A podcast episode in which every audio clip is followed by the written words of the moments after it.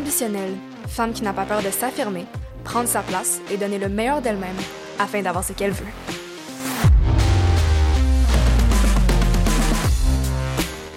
Aujourd'hui, pour ce premier épisode du podcast, je reçois Raphaël Villot, qui est une entrepreneur en série et une créatrice de multiples entreprises.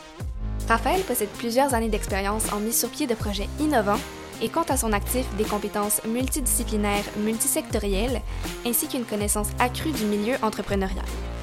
Avec son parcours atypique comme athlète de haut niveau en patinage artistique et en danse sportive, Raphaël valorise parmi ses atouts la discipline qu'elle transpose avec élégance et finesse dans toutes ses réalisations entrepreneuriales.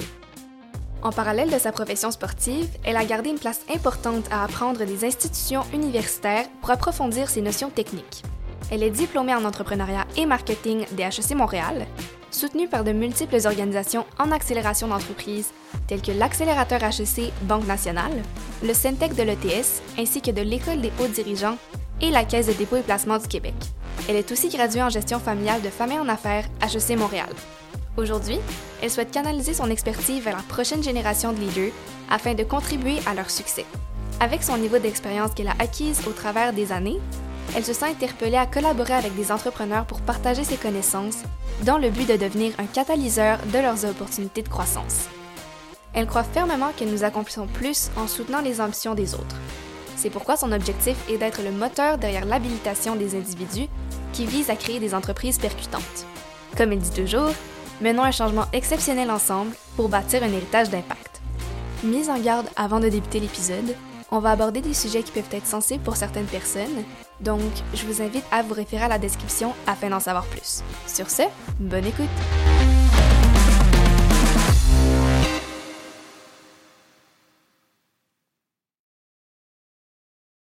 Donc, euh, Raphaël Vio, merci beaucoup d'être sur le podcast ambitionnel aujourd'hui avec moi.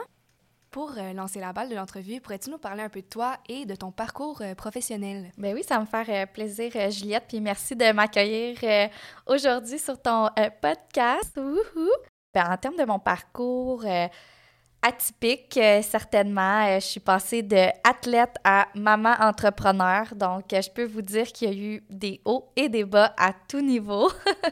et beaucoup aussi d'expériences différentes qui ont fait en sorte que ce parcours-là a été possible pour moi et que ben, aujourd'hui, je continue à m'épanouir puis je continue à faire les projets que j'ai envie de faire également. Donc, pour commencer, Bon, j'ai été athlète de haut niveau en quoi? En patinage artistique et en danse sportive. Donc, un, je peux dire un métier parce que je le faisais très sérieusement pour, euh, pour me rendre loin. Donc, euh, c'est un métier qui demande persévérance, discipline, créativité aussi parce que je faisais de la danse sur glace avec un partenaire. Donc, euh, ça on a besoin de toutes ces compétences-là pour réussir à faire euh, notre, euh, notre métier. Euh, malheureusement, j'ai été accidentée lors d'un entraînement. Donc, j'ai eu deux chirurgies à ma jambe. Ça a été quand même une, une grosse intervention, un, un, gros accident aussi sur place. On patinait, on s'entraînait pour des qualifications mondiales. Et puis, dans le fond, euh, il y a eu un, lift euh, qu'on a fait dans les airs, puis finalement, ça n'a pas arrivé comme on voulait. Donc, euh, j'ai été accidentée de cette façon-là. Donc, au niveau commotion, épaule et bien sûr jambes. Les médecins pensaient que je revenais d'un accident de taux, juste pour donner un, petit aperçu. Donc, deux chirurgies plus tard, beaucoup de physiothérapie, beaucoup de réadaptation aussi à juste marcher également. Donc, on peut dire que j'étais déjà retraitée de ma première carrière à l'âge de 19-20 ans. Euh, par la suite, euh, j'ai continué à faire le sport, mais euh, en passage synchronisé. Donc, j'ai continué, mais c'était très difficile avec mes blessures. Donc, finalement, j'ai raccroché mes patins là, un an et demi plus tard après. Donc, tu sais, début vingtaine, là, j'étais étudiante au HEC. Donc, j'ai vraiment fait mon parcours au HEC. J'ai parti euh, euh, une organisation qu'on connaît aujourd'hui sous le nom de Femmes en affaires. Euh, ça m'a donné la piqûre de l'entrepreneuriat. Donc, par la suite, j'ai décidé de partir des projets d'entreprise. on pourra en parler plus également. Donc, j'ai parti des projets. Il y en a que j'ai fermés, que j'ai vendus. Puis aujourd'hui, ben, je me concentre sur des projets d'entreprise, euh, comme là, j'ai une agence marketing, j'ai une compagnie familiale avec mon père aussi en conformité et sécurité informatique et aussi euh, en train de démarrer un projet là, en cosmétique également. Donc, ça fait beaucoup de projets, euh, beaucoup de chapeaux à porter, ce qui veut dire qu'il y a des équipes aussi en or qui sont derrière, qui me permettent de, de développer aussi ces projets-là. Donc, grosso modo, c'est ça. Et le projet le plus important que j'ai pu créer, bien sûr, c'est ma fille. Donc, euh, on parle d'athlète à maman entrepreneur. Aujourd'hui, euh, maman est comblée. Dans ce domaine-là. Donc là, c'est de revenir du congé de maternité, retourner sur la force du travail aussi et de continuer mes, les projets d'entreprise euh, pour lesquels qui me tiennent à cœur pour, euh, j'espère, développer un legacy pour ma fille et que si elle le veut, ben, elle va pouvoir le reprendre. Bien oui, honnêtement, ce sont tous des magnifiques projets, puis très, très entrepreneurial depuis un jeune âge, de ce que je peux voir. Qu'est-ce que tu dirais qui t'a donné la fibre entrepreneuriale? Euh, je te dirais la fibre entrepreneuriale, euh, je ne pensais pas que je l'avais, bien sincèrement. Quand j'étais au secondaire, euh, au collège Charlemagne, parce que j'ai fait mes parents, j'ai des privilégiés qui m'ont envoyé dans les études privées.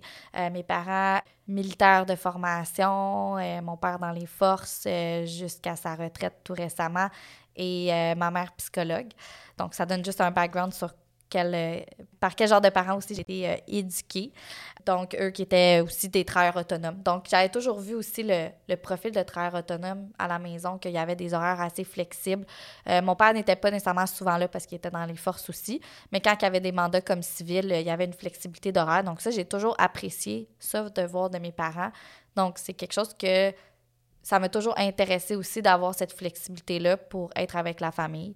Penser d'être entrepreneur, non, pas du tout. Parce que là, justement, au secondaire, il avait fait un test de profil et puis ça sortait. Tu sais, moi, je voulais aller en médecine. OK, le classique médecin ou avocat. Donc, justement, mais mon profil disait numéro un, entrepreneur big boss. Puis c'est ce que l'orienteur me dit, ça m'a toujours frappé, qui était comme, mais toi, tu vas pas juste être un professionnel ou un gestionnaire, tu vas être de big boss. C'est ça qu'il me dit dans le temps. On s'entend au secondaire, donc on a peut-être quoi, 15 ans, là, 15-16 ans au maximum. Donc, tu sais, tu y crois pas? Est-ce que tu connais ça? On n'était pas nécessairement sensibilisé par l'entrepreneuriat à cet âge-là non plus. Euh, puis on parle de ça, ça fait de 15 ans. Donc, euh, on n'avait pas tous les outils ou les ressources qu'on a aujourd'hui ou qui sont accessibles non plus. Puis mon deuxième choix, ben que j'avais sorti dans ce profil-là, c'était médecine et en droit. Donc, parfait. Moi, je suis comme parfait, je continue ma quête euh, techniquement en médecine. Mais finalement, l'entrepreneuriat a triomphé et que finalement, ce profil-là, depuis un jeune âge, a finalement révélé la vérité. ben oui, c'est ça. Puis, euh, qu'est-ce qui t'a fait débuter FA? Donc, euh, quel a été l'élément déclencheur? Bien, pour Femme en affaires, c'est sûr que j'ai toujours eu une une appréciation aussi de, de voir aussi en tant que femme comment est-ce qu'on peut se, bien se placer, puis euh, avoir toute la confiance qu'on mérite pour réussir nos projets aussi. C'est sûr que quand que j'ai parti Femme en affaires, euh, bon, euh, là, je, je revenais d'une crise identitaire par rapport à mon cursus d'athlète parce qu'il était terminé. Donc, en athlétisme, on voit moins ces différences-là nécessairement entre hommes et femmes parce qu'on est tellement concentré dans notre sport. Mais là, quand j'ai été temps plein au HSC, concentré dans mes études, c'est là que j'ai commencé à avoir aussi des disparités par rapport au nombre d'étudiants qu'on était, c'est-à-dire on était 54 de femmes qui étudiaient à ce moment-là au HSC versus un 46 d'hommes qui étudiaient. Et dans tous les comités exécutifs, on retrouvait moins de 10% de représentation féminine dans les comités exécutifs ça m'a vraiment frappé. Puis là, j'étais vraiment impliquée. Là. J'étais genre euh, VP académique de ci, d'un certain comité, VP académique euh, d'un autre comité, VP ci d'un autre comité, VP network, VP relations publiques. J'ai fait plusieurs comités et à chaque fois, je me retrouvais souvent la seule femme. Je trouvais que c'était ça marchait pas. Ça marchait vraiment là, pas du tout. Euh, je me suis beaucoup questionnée aussi par rapport à ça.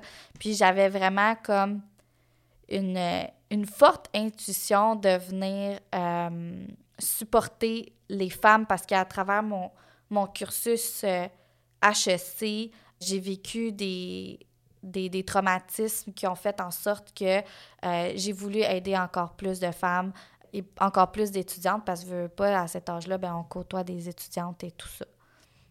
Parlons de femmes en affaires. Je pense que tu disais justement qu'il y avait à peu près 10 de femmes dans les comités au HEC lorsque tu étais là.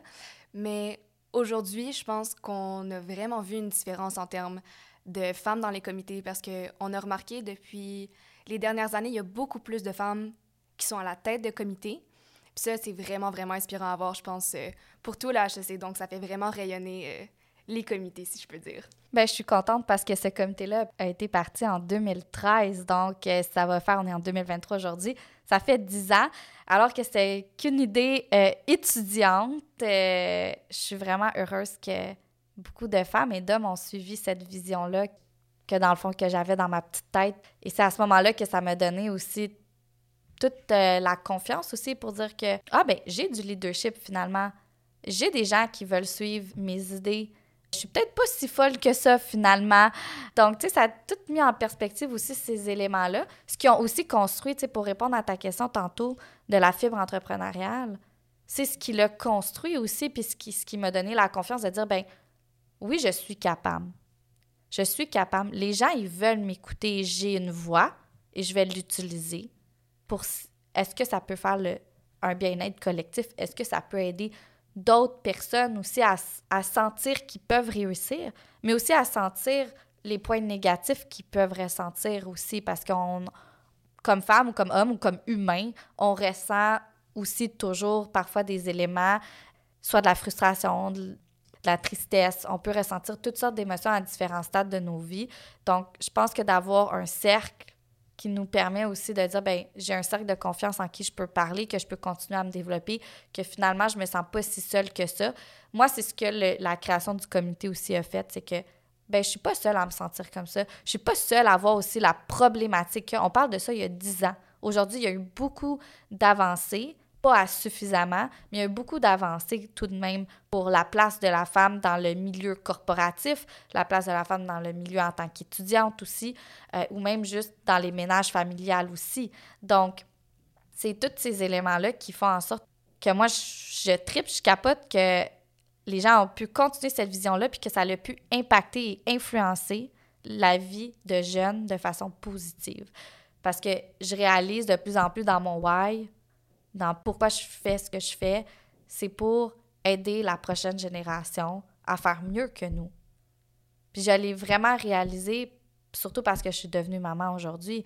Donc, si mon enfant peut faire mieux ou comprend mieux les circonstances ou les contextes, c'est sûr qu'il va être en mesure de faire un meilleur rayonnement, qu'il va être en mesure de mieux encadrer euh, d'autres personnes et de contribuer encore plus, que ce soit à la condition féminine, que ce soit à la condition planétaire. Il y a tellement d'enjeux en ce moment, qu'ils soient environnementaux, qu'ils soient politiques, qu'ils soient au niveau de l'éducation, de la santé. C'est toutes des choses que nos jeunes doivent être conscients aussi. Puis nous, comme génération montante, ben il faut aussi les encadrer par rapport à ça. Ouais. Puis c'est sûr que c'est un sujet qui est tellement important à en parler parce que ça forge les futures générations. C'est ça qui est important en tant que tel. Parce que on évolue en tant qu'humain, mais il faut aussi que nos mentalités évoluent avec ça. Puis, Femme en affaires, pour avoir fait le comité pendant deux ans maintenant, je pense que je peux parler au nom de toutes les filles et les gars qui ont participé, nos ambassadeurs qu'on a depuis trois ans. Je pense qu'on peut dire sincèrement que on commence à mon affaire et on en ressort grandi. Puis on n'est pas la même personne du tout. Moi, j'ai énormément évolué durant mon parcours avec Femmes en affaires. Et j'ai comme une petite nostalgie justement de terminer ça cette année. Je me sens comme... J'aimerais tellement rester dans cette ambiance-là de femmes et de gars qui se retrouvent ensemble, qui se battent pour une même cause. Puis juste être dans l'énergie, de l'ambition, de la drive, comme tout le monde a son opinion. C'est ça qui fait en sorte que le comité peut avancer et grandir aussi bien que ça, en fait. Donc, euh, merci beaucoup d'avoir fondé Femmes en Affaires parce que je pense que ça a changé la vie de plusieurs personnes, dont moi-même. Ah, ben là, vous allez me faire pleurer, là, toute la gang, là. Mais ça me fait plus que plaisir. Puis moi, pour moi, c'est une réussite euh, complète dire que si le comité a pu influencer la vie d'une seule personne, c'est la plus belle réussite et la plus belle reconnaissance qu'on peut avoir. que, en tout cas, merci à vous de l'avoir continué et d'avoir cru encore dans cette mission, puis qui permet de continuer aujourd'hui. Puis on, souhaite un, autre 10 ans à Femmes en Enfer. Ah, je le souhaite encore. plus que tout, honnêtement. Donc, euh, pour continuer, j'aimerais savoir quel est ton plus grand accomplissement professionnel et personnel? Mhm, c'est des bonnes questions. ben, c'est sûr qu'au niveau personnel, mon plus grand accomplissement, j'en ai un peu parlé tantôt, c'est sûr que c'est euh, c'est d'avoir ma fille. Je pense que en tant que femme, le, cursus de porter, de donner la vie, euh, c'est magique. Puis ça, on n'en parle pas assez dans, notre, dans les profils de l'éducation. C'est tellement, je veux dire, c'est la base de l'humain de procréer. Et puis d'avoir eu cette chance-là, c'est pour moi, ça a été plus que magique. Puis en plus, j'ai vraiment eu une belle grossesse, un accouchement d'horreur. Mais au final, tout le monde est en santé. Puis euh, j'ai ma belle croquette, alias mini croquette, euh, mon bébé Anastasia, que j'adore de tout cœur. Et puis au niveau professionnel, euh, c'est sûr que Femme en affaires, c'est une réussite professionnelle, c'est certain. je te dirais une autre réussite professionnelle, c'est d'être en mesure d'être je pense, un, leader qui peut avoir de l'impact aussi. Tu sais, je parle pas juste d'une entreprise en particulier, mais je pense que c'est de continuer à avoir foi en, ma, en les convictions aussi que je tiens, puis de faire un petit changement, une, une, petite dose à la fois. Euh, c'est sûr que on peut pas à une personne changer le monde, mais si je peux l'améliorer, surtout dans le cadre de la condition féminine, à la suite de Femmes en affaires, j'ai continué à protéger et persévérer à ce que les femmes aient une meilleure condition féminine à petite échelle, ben pour moi, ça, c'est une réussite qui est aussi professionnelle, mais qui atteint aussi le, le personnel, puis qui, qui, me permet de, de, continuer. Donc, je te dirais que c'est pas un, un, événement précis, euh, mais c'est un c'est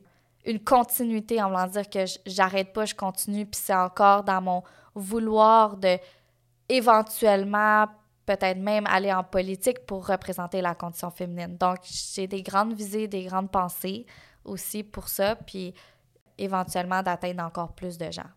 Ben oui. Puis euh, je vois que le leadership, c'est un thème qui est quand même très important pour toi, puis qui revient quand même souvent. Donc, je me demandais, pour toi, qu'est-ce qu'un leadership qui est sain? Hmm, très bonne question aussi. Tu as des bonnes questions, Juliette. Merci, je sais. Euh, en termes de leadership, euh, je crois sain, c'est sûr que je suis en continuel apprentissage. Donc, je pense que l'ouverture d'esprit au niveau de l'apprentissage aussi pour dire que, tu sais, on n'est pas des personnes parfaites. Donc, ce qui veut dire qu'on est prêt à apprendre des autres, peu importe à quel niveau ils sont. Je pense que ça, ça nous permet d'être des leaders qui sont plus consciencieux des autres, ce qui veut dire qu'on est en mesure de prendre les meilleures décisions parce qu'on est inclusif dans les choix qu'on fait. Puis on prend le temps d'inclure les autres. Ça prend plus de temps par contre. C'est sûr qu'un leader qui va plus être autoritaire va prendre des décisions plus par lui-même. Mais je pense que le leadership d'aujourd'hui se doit d'être inclusif, égal et équitable aussi. Je crois qu'un leadership sain inclut ces éléments-là, puis va inclure donc l'écoute, l'empathie, la transparence aussi avec les gens avec qui on veut travailler. Et ça, ça va amener des gens qui veulent aussi travailler avec nous. Donc, il doit avoir une relation bilatérale parce qu'on est tous des leaders à notre façon également. Donc, c'est ça, tu disais que le leadership, c'était un concept qui est en évolution continue pour toi. Mais je voulais savoir, en fait, quelles sont certaines compétences que tu as dû développer au cours de ta carrière afin de te rendre où tu en ce moment?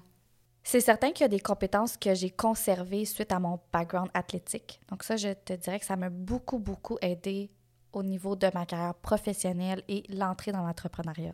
Ce qui veut dire que j'ai toujours été une personne qui était très organisée, très disciplinée. Donc ça, ça l'a énormément aidé. Donc ça, je pense que c'est des compétences même de base. C'est les gens devrait être organisé à la base s'ils veulent se passer une entreprise. Il y a tellement d'éléments à considérer quand tu veux en partir une ou euh, même dans ta carrière professionnelle aussi. Mais en termes de compétences plus pour un leader, qu'est-ce que j'ai développé comme compétence? Euh, vraiment ma capacité, je crois, à prendre l'information aussi et à pas avoir un jugement immédiat.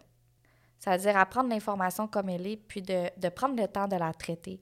Je te dirais que la patience, même si les gens ne parlent pas beaucoup de patience, je crois que, parce qu'en entrepreneuriat, on veut tellement que les choses aillent vite, on met beaucoup de pression aussi sur les gens avec qui on travaille, que la patience est un élément clé aussi.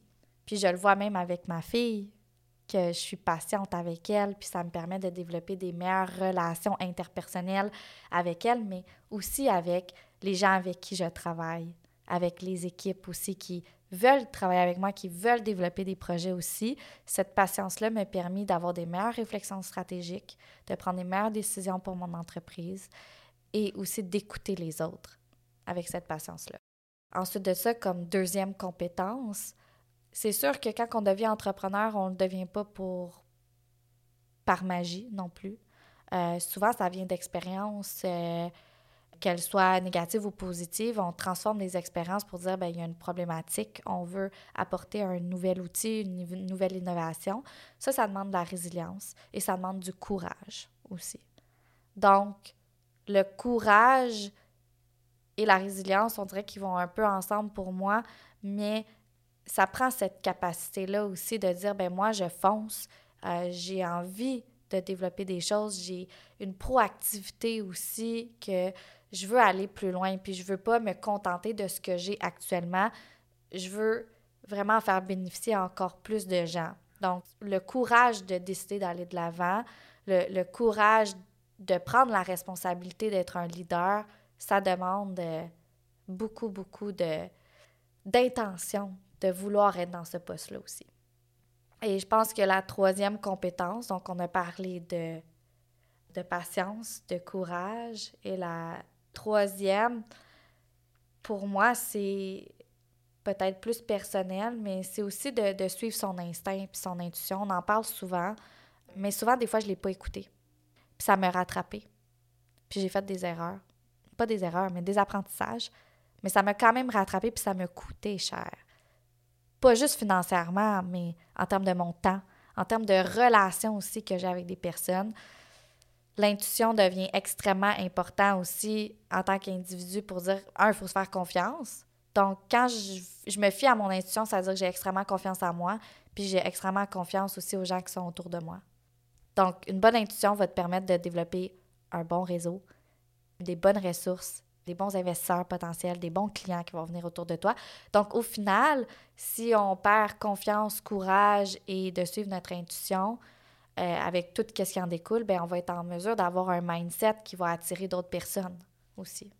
C'est ça, puis on parle de patience surtout à l'ère de TikTok, où on a l'air de juste voir des succès instantanés. Tu sais, tu vas au Dragon, tu deviens un entrepreneur super... Euh, j'ai juste le mot successful en tête, mais c'est pas exactement le terme. Bref, j'ai utilisé le terme successful. Mm. Mais on dirait que justement, la patience, c'est tellement important parce que faut se souvenir que rien n'arrive du jour au lendemain. Puis ça, j'ai l'impression que surtout dans ma génération où on est, où on est habitué à avoir peu importe ce qu'on veut en quelques minutes. En claquant des doigts. Exactement, c'est incroyable. C'est vraiment une capacité que même moi, je remarque que je dois vraiment travailler. Parce que souvent, je veux atteindre quelque chose, puis je veux le faire maintenant, mais il faut que je me souvienne que c'est un processus, ça prend du temps. Puis d'aussi tomber en amour avec le parcours plus que le résultat. Donc euh, ça, je trouve que c'est vraiment un très bon conseil, avoir la patience. Puis aussi, te parler de courage, qui est une compétence que tu as développée au fil du temps. Est-ce que tu dirais que ce courage-là est lié à la confiance en soi? Le courage, euh, je te dirais qu'au contraire, parfois quand on a des épisodes où on est courageux, ça ne veut pas nécessairement dire qu'on a une confiance en soi. On est en train de la développer par contre. Parce que quand tu as des moments courageux, c'est des moments où tu as peur. Puis c'est les moments que tu as peur qui te font grandir énormément, beaucoup, et qui vont développer ta résilience, qui vont développer aussi euh, ton ouverture d'esprit sur d'autres choses également, parce que tu te maintiens pas dans la zone de confort. Parce que quand tu es tout le temps dans ta zone de confort, tu n'as pas besoin de courage. Donc, avoir un courageous leadership demande à faire face à des éléments qui nous font peur, à faire face à des relations qui ont été difficiles, à faire face à des peut-être des situations traumatisantes que les gens ont vécues aussi.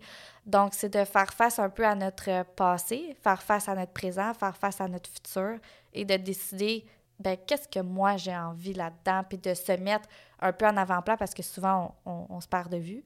Je l'ai vécu aussi, un peu cette crise identitaire-là aussi, là, de, de dire euh, OK, ben je m'en vais où? Je suis qui, moi? sais, même si on sait, on sait qui on est, mais en fait, on ne le sait pas vraiment. Donc, déjà, juste avoir cette réflexion-là, puis de faire cette introspection-là, c'est courageux. Puis ça, ça va grandement aider pour un parcours professionnel ou un parcours entrepreneurial, de dire, mais quelles sont les valeurs qui sont importantes pour moi? In what do I stand for? And for what? And why? Ça, c'est vraiment important aussi parce que c'est cette ligne directrice-là, ce purpose-là, qui va te permettre de grandir et d'évoluer et que tous les projets qu'une personne peut développer ou tous les projets pour lesquels une personne va s'impliquer va devoir être dans ces valeurs-là. Et si ça ne rentre pas dans ces valeurs-là, la personne peut décliner à ce moment-là et dire non. Et dire non aussi m'a beaucoup aidé dernièrement parce que j'étais une personne qui disait beaucoup oui. Mais je te dirais que c'est. N'y a pas de blanc ou de noir dans un parcours. C'est sinueux, c'est gris. Ça va être bien, bien noir, comme ça va être bien, bien beau, puis bien blanc, mais c'est pas parfait. Puis il ne faut pas s'attendre à ce qu'il y ait un parcours magique pour se rendre comme entrepreneur successful. Il y en a à qui ça arrive puis que c'est des belles histoires, mais on struggle aussi. C'est juste peut-être qu'ils ont décidé de pas nécessairement en parler. Mais chaque personne a son propre vécu, chaque personne a ses propres adversités aussi auxquelles elle doit faire face. Tu as parlé aussi de passer au travers d'une crise identitaire quand tu étais plus jeune autour de l'université. Mm-hmm. Je me demandais comment est-ce que tu as passé au travers de cette phase-là? Ben, c'est sûr que, hum, première des choses, ben, il y a eu l'accident de patinage artistique qui fait en sorte que, en fait, my Olympic dream went to garbage. On peut le mettre comme ça. Que hum, ce rêve-là de devenir athlète olympienne ne se réalisera pas parce que ma condition physiologique ne me le permet pas ou me demanderait beaucoup trop de travail qu'il y aurait eu un impact psychologique également. Donc là, tu dis, je suis comme, OK, ben, je suis plus une athlète. Parce que quand tu es un athlète, souvent, tu vis de ça. Mais au final, c'est que l'athlétisme est un, seulement un petit carré dans ton gros carré de vie. Puis ça, je l'ai réalisé à ce moment-là aussi. De dire, OK, ben, je ne suis pas juste une athlète. Je suis aussi une sœur. Je suis aussi une fille. Je suis aussi une étudiante qui travaille fort, qui a envie d'avoir une belle carrière aussi. Donc, c'est tous ces éléments-là qui disent OK, ben il faut que je repense, il faut que je refasse une introspection aussi. Donc, durant mon cheminement ben, d'introspection, là, j'ai essayé plein de choses. Justement, j'étais aux études au HSC, j'ai testé plein de choses et tout ça. Puis, j'étais en train de m'en sortir, puis ça, c'est encore dans ma première année au HSC. Puis, tu sais, malheureusement, ben j'ai été victime d'agressions sexuelles quand j'étais au HSC suite à un party, les fameux classiques parties euh, qui m'a beaucoup, beaucoup euh, chamboulé aussi. Donc ça, ça a rajouté en plus dans la crise identitaire. Puis aujourd'hui, je suis capable d'en parler parce que ça fait plus de dix ans, puis de ne pas pleurer aussi par rapport à, à cet élément-là. Mais ça fait partie de la crise identitaire. Puis c'est vraiment aussi, ça, c'est une des premières raisons aussi pourquoi j'ai parti faire mon affaire c'est suite à cet incident ou cet accident, je ne sais même pas c'est quoi le meilleur terme pour parler de ce sujet-là, mais suite à cet événement traumatisant-là que j'ai vécu, puis je l'ai vécu vraiment à l'intérieur, là. J'en ai pas parlé vraiment à beaucoup de personnes. Mais c'est là que ça m'a ouvert quand même les yeux sur la condition féminine, puis comment qu'on était traité en tant que femme, en tant que jeune femme aussi.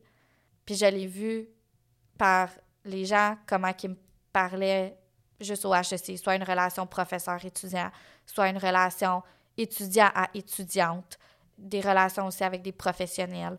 Donc, je l'ai vu dans les, les yeux de certaines personnes, comment ils pouvaient aussi avoir un standing pour la femme alors que c'était vraiment injuste dans une société euh, plus ouverte dans laquelle on était. Je comprenais pas pourquoi on était aussi sous-représenté. C'est sûr que cet événement-là, déclencheur-là, c'est ce qui m'a permis aussi de, voir que, comme j'ai dit plus tôt, qu'il y avait seulement je dis 10% mais peut-être qu'il y en avait même moins. On était vraiment sous-représentés. Puis ça, je le voyais dans les comités exécutifs, mais après ça, je fais des recherches au niveau entreprise. OK, il n'y a pas beaucoup d'entreprises qui sont en propriété féminine. Il y a très peu de, conseils d'administration qui a des femmes aussi. Très peu de diversité aussi. Là, on en parle plus ces temps-ci, mais très peu d'inclusivité également. Donc, tout ça m'a mis à réfléchir. C'est là que j'avais été voir euh, notre fameux conseil étudiant pour en parler. Mais c'est dans ces événements tragiques-là que, que c'est par le courage puis la résilience qu'on est capable de voir un peu la lumière au bout du tunnel de tout ça. Puis je sais qu'il y a tellement de femmes aussi qui ont vécu des agressions, qu'elles soient psychologiques, euh, de violence conjugale euh, ou euh, sexuelle ou de violence dans la famille ou peu importe. Il y en a tellement. On parle que c'est. Qu'est-ce qu'on connaît des statistiques? C'est une femme sur quatre. On sait très bien que c'est plus que ça. Puis ça, c'en est choquant, c'en est malheureux. Puis en tant que société, qu'est-ce qu'on peut faire pour aider ça? Mais à une personne, on peut pas. Ça demande toute la société pour qu'elle soit consciencieuse de ça, puis qu'elle comprenne tout ce qui se passe aussi. Mais ça, ça a vraiment été une crise identitaire énorme pour moi, que même que récemment, en 2018, il y a cinq ans, donc cinq ans après tous les événements qui se sont passés, j'ai dû faire une méga introspection pour dire que tout ce qui s'était passé, autant l'accident en patinage artistique, autant l'agression, que ce n'était pas de ma faute parce que c'est ce qu'on dit toujours comme femme. Ben, ben, c'est de ma faute que, la personne a agi comme ça avec moi. Ah, c'est de ma faute que euh, ça m'est arrivé. C'est de ma faute que je me suis mis dans cette situation-là. Girl, it's not your fucking fault. Mets-le dans ta tête, c'est pas de ta faute. Honnêtement, t'entendre parler de ton histoire est tellement touchant parce que c'est triste à dire, mais aujourd'hui, les violences à caractère sexuel existent encore, puis sont extrêmement présentes, malheureusement, dans le milieu universitaire. Puis, justement, la statistique d'une femme sur quatre, c'est les statistiques qu'on a en ce moment dans les, les, bases de données, mais je suis pas mal certaine que c'est beaucoup plus que le un des femmes qui ont déjà vécu une violence à caractère sexuel. Juste dans les filles que je connais, honnêtement, pas mal, chacune d'entre nous a une histoire qu'on pourrait raconter, qui s'est passée, puis que sur le coup, on a fait « Ah oh non, mais c'est pas si pire, comme... C'est étrange, mais on dirait que c'est normal, tu sais, on laisse ça passer, puis après ça, avec la rétrospective, tu y penses, puis t'es comme non, c'est pas normal. J'aurais dû réagir, j'aurais dû dire quelque chose, mais sur le moment, on s'en rend jamais compte. C'est ça que je remarque. Puis c'est tellement difficile de parler de ça aussi, mais j'ai l'impression que c'est surtout en en parlant qu'on va réussir à changer les choses. Donc, Raphaël, merci beaucoup de ton témoignage aujourd'hui. C'est pas facile de raconter ça, mais je pense honnêtement que le fait que t'en parles, que t'aies le courage d'en parler, c'est vraiment inspirant pour les autres femmes et toutes les femmes, en fait. Donc, euh, merci beaucoup pour ton témoignage. Ben, merci à toi de m'accueillir aujourd'hui. Puis, tu sais, même tantôt en en parlant, j'avais les yeux pleins d'eau, là. Ah, je pense que tu as pu remarquer. Ça, à la maison, on a, les yeux pleins d'eau aussi, hein? Ça nous touche beaucoup. Puis, il y a tellement de femmes qui, ont, qui vivent ça. Il y a des hommes aussi, tu sais, je veux dire, c'est... Peu importe la violence, si on est des humains, puis ça devrait pas se passer, puis c'est inacceptable le respect envers autrui est tellement important, puis il y a eu un manque de respect. Il y a eu un, manque de considération pour l'être humain total, que c'est inacceptable. Puis on le prend beaucoup à la légère. Ceux qui sont les victimes le prennent beaucoup sur eux.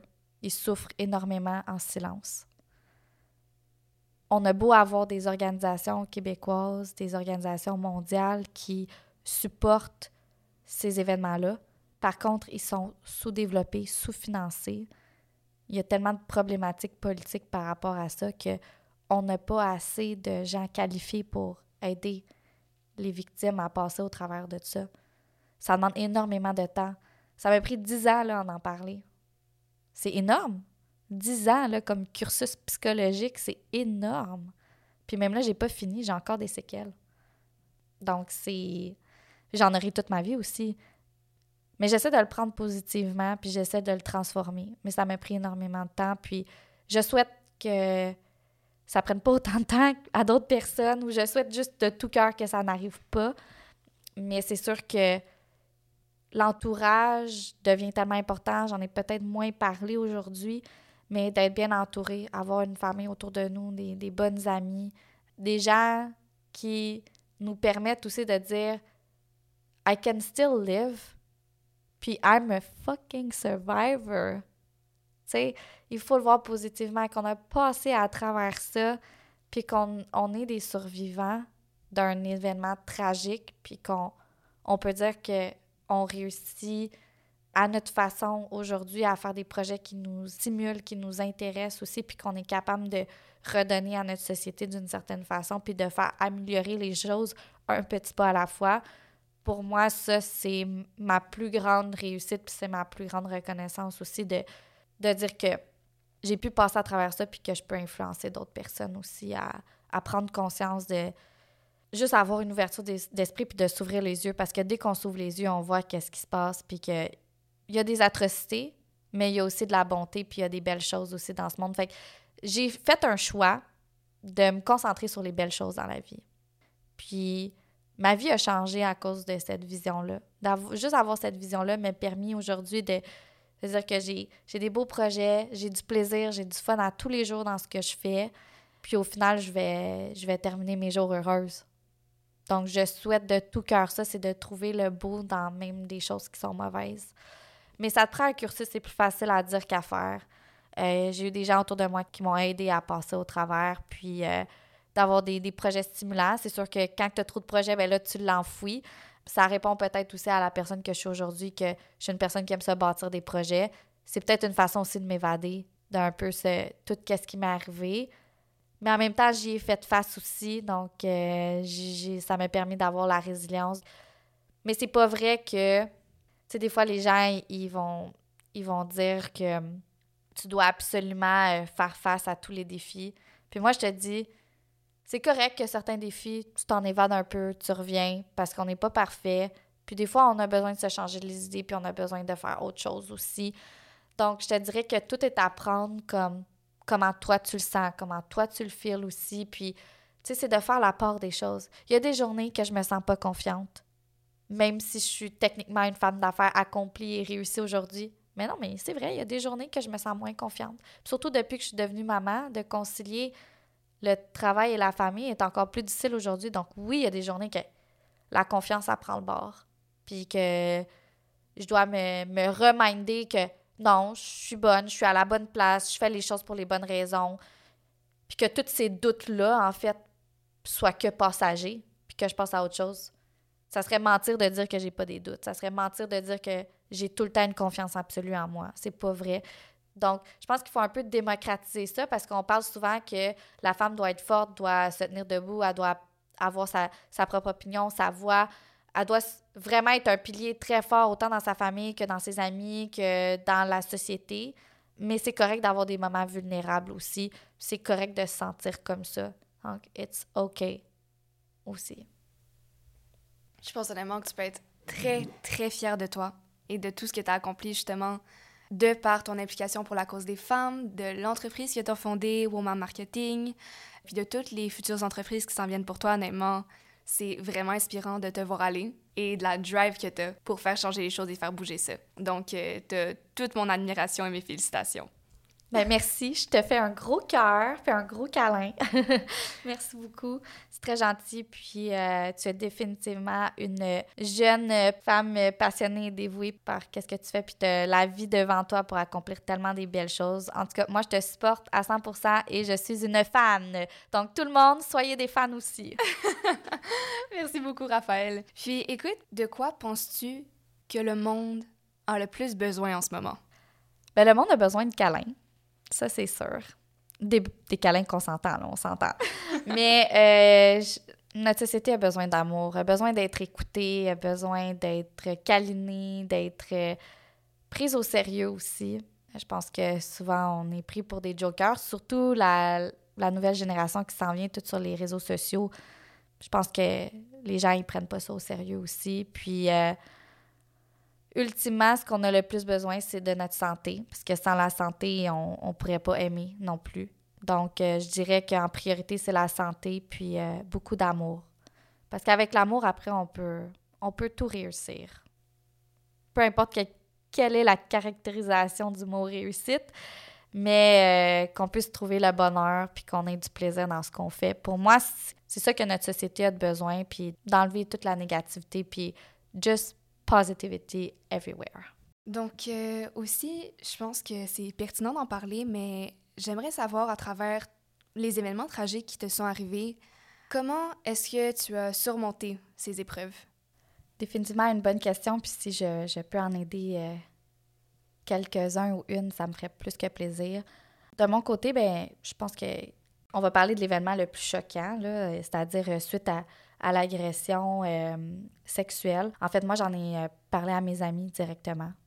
Ben, ils l'ont vu que ça n'allait pas. En fait, ils m'ont forcé à parler parce que je parlais pas. Ils voyaient que je n'étais pas dans mon assiette. je suis une personne qui est très pétillante habituellement, puis mon brightness and shininess n'était plus là. Donc, euh, une de mes amies est comme, qu'est-ce qui va pas? Fait que là, j'ai juste commencé à parler comme, ben, l'autre soir, euh, voici qu'est-ce qui, qu'est-ce qui était arrivé, tout ça. Mais ça, on parle, c'était même pas 24 heures après, c'était comme 12 heures après parce que j'avais une session d'études avec euh, une de mes amies, puis elle voyait que ça filait pas, puis elle a tout de suite appelé les autres amis en urgence.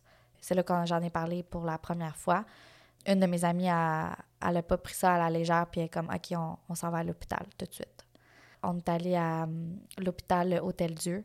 Ils ont un département pour justement euh, les agressions. Donc, euh, j'ai été testée là. Donc, toute la suite médicale, les tests vaginaux, les tests justement d'ITS ou quoi que ce soit pour être sûr de, que j'étais protégée aussi, puis qu'il n'y avait pas d'autres éléments à considérer. Euh, j'ai eu des prescriptions aussi euh, d'un, médecin spécialisé là, pour euh, justement les, pilules contre, mettons, la, la chlamydia ou ces choses-là. Je veux dire, c'est important aussi à considérer quand il y a eu une agression sexuelle. C'est toutes des, des, choses qu'il faut, faut parler. On n'est pas prêt à ça, on n'est jamais prêt à ça. Je suis certaine que les gens qui nous écoutent en ce moment ne sont pas prêts à ça non plus.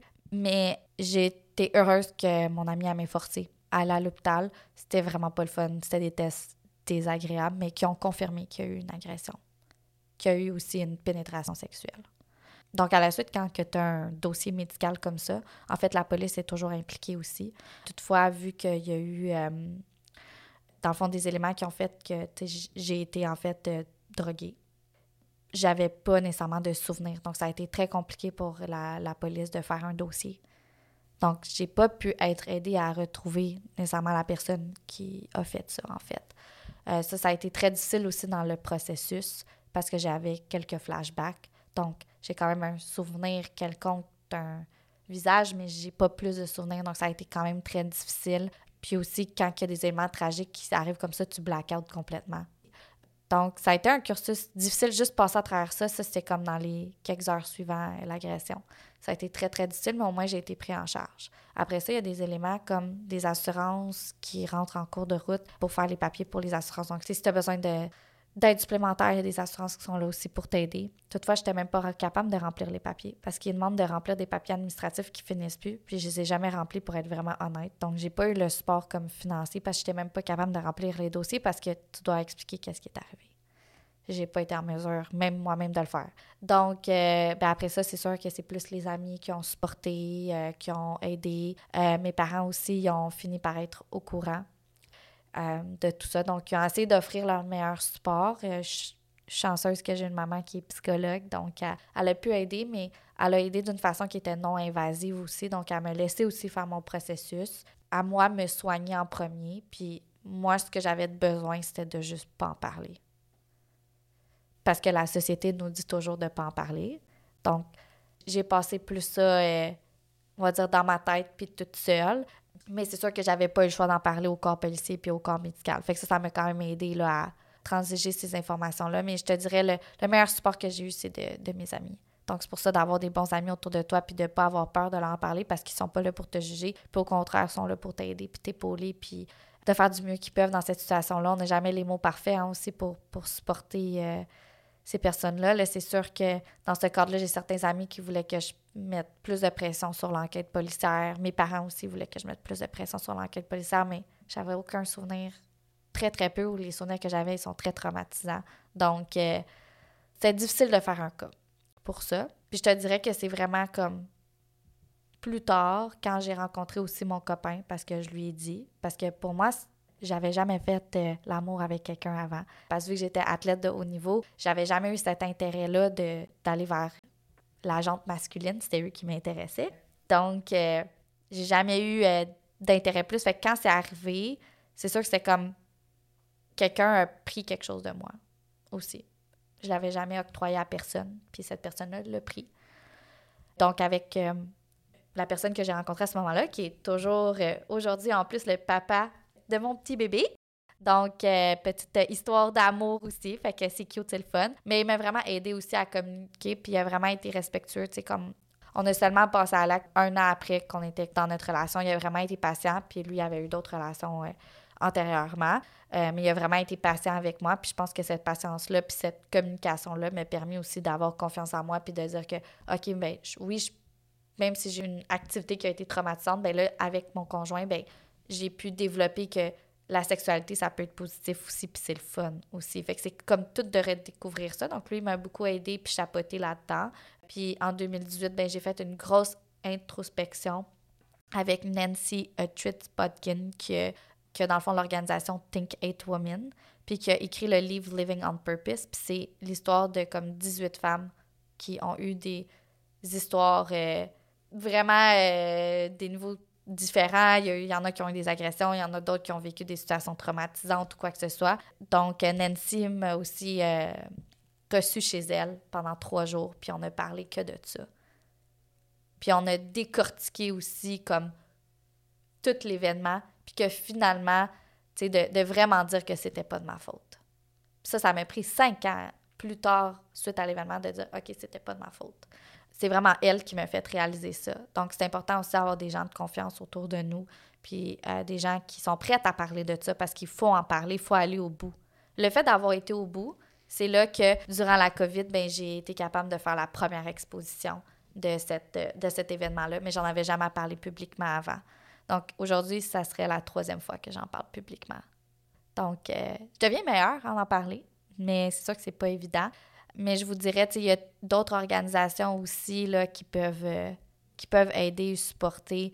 Mais c'est sûr que le premier endroit où appeler, c'est le 911, c'est la police pour être euh, pour dire qu'est-ce qui s'est passé.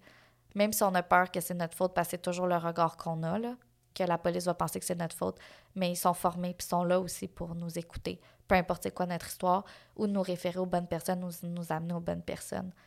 Parce que c'est des événements qui sont urgent à être pris en charge. Donc, euh, donc c'est ça. Sinon, d'un point de vue euh, plus euh, athlétique, dans, mon, dans mon événement qui m'est arrivé au niveau du patinage artistique, ben je dirais, j'ai été suivie par des médecins, par des physiothérapeutes, psychologues aussi sportifs. Donc, ça aussi, ça m'avait beaucoup, beaucoup aidé. Puis les deux événements se sont un peu aussi chevauchés. Donc, c'est comme tout en même temps, mais moi, j'avais beaucoup de professionnels autour de moi qui ont pu m'aider à voir plus clairement puis à prendre conscience que je suis une victime, mais je suis aussi une survivante, puis je vais, je vais réussir à passer au travers, puis je vais réussir à avoir une belle vie pareille, même si c'est quelque chose qui m'est arrivé. Puis maintenant, c'est juste de prendre tous ces éléments-là, toutes ces expériences-là, puis de faire le mieux qu'on peut avec ça. C'est la seule chose qu'on peut faire aussi. À quel point ça prend du courage de te rebâtir après tous ces événements-là, honnêtement? Je peux même pas imaginer le temps que ça a dû prendre. C'est impressionnant, puis je te félicite d'en être venu à cette conclusion-là aujourd'hui. Puis aussi, te parler des gens qui t'ont entouré, puis je pense que c'est les personnes les plus importantes sur Terre. Il faut vraiment choisir avec qui on veut se tenir, qui est-ce qu'on s'entoure, parce que c'est eux qui vont faire la différence dans nos vies. Tu sais, on peut être tout seul, mais avec des gens, tu vas beaucoup plus loin. Puis j'imagine que tu as entendu ça aussi un jour, là, mais il y a une phrase qui dit que tu es la moyenne des cinq personnes avec qui tu passes le plus de temps.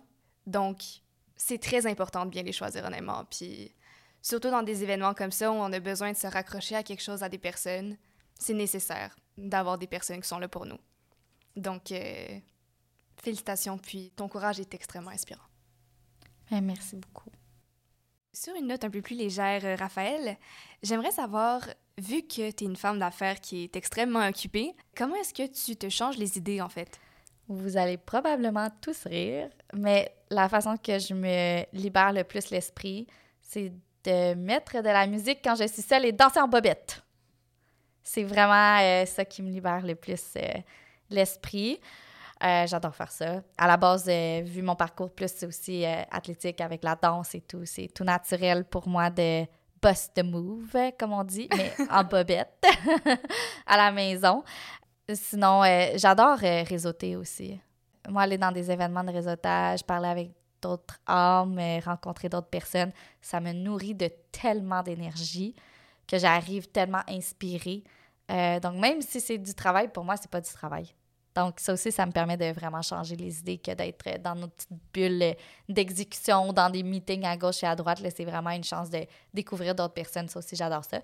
Sinon, prendre du temps avec ma petite cocotte, euh, coller-coller, puis faire des activités, ça me permet de complètement changer les idées parce qu'il n'y a pas de travail avec la mini-croquette. Effectivement, ben c'est toutes des très, très bonnes manières de changer les idées. Moi, surtout danser, là. Je suis pareil, j'ai fait de la danse euh, pendant plusieurs années, mais on and off. Chaque fois que je reviens danser, là, je me sens tellement comme bien. On dirait que les idées flow, je me sens plus calme. Donc, euh, écoute, Raphaël, merci beaucoup d'avoir accepté d'être sur le podcast aujourd'hui. Ça a vraiment été un plaisir de te parler. Tu es une femme qui est absolument inspirante et je suis certaine que tous ceux qui écoutent le podcast en ce moment peuvent en attester aussi. Donc, euh, merci beaucoup encore une fois. Merci à toi.